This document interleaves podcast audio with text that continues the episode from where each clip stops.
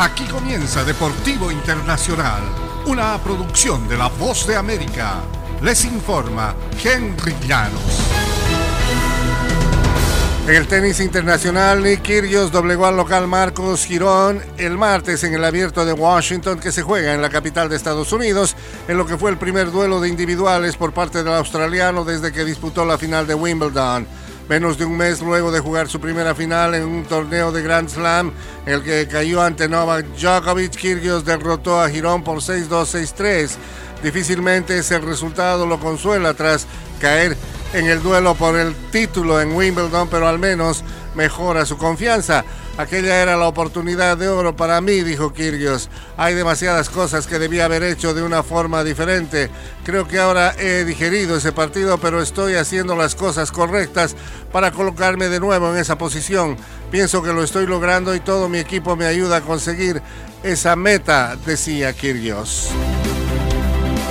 Por su parte, Naomi Osaka, cuatro veces monarca del torneo de San José, comenzó su nueva participación con el pie derecho en su primer partido desde mayo al imponerse el martes 6-4, 3-6, 6-1 sobre Sen Wen. La japonesa recetó 11 aces y levantó 7 de 8 puntos para quiebre en este torneo sobre cancha dura que sirve como preparación para el abierto de Estados Unidos. Osaka no había jugado desde el 23 de mayo cuando cayó ante Amanda Anisimova en la primera ronda del Abierto de Francia. Alguna vez ubicada en la cima del ranking, Osaka ha enfrentado dolencias en el tendón de Aquiles izquierdo desde aquel partido.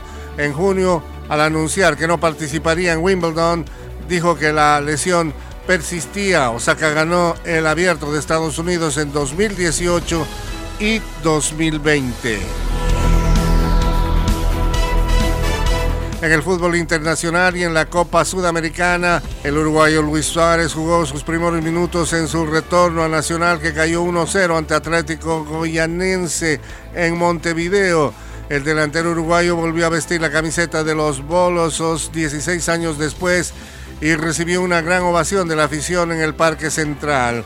El pistolero entró en los 73 minutos cuando su equipo estaba en desventaja por el tanto de Luis Fernando y aunque no tuvo ocasiones de gol, completó 13 toques y un pase que terminó en un remate al palo de Juan Ignacio Ramírez.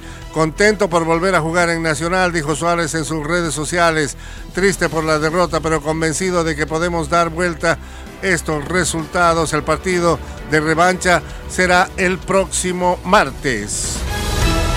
Y hasta aquí, Deportivo Internacional, una producción de La Voz de América.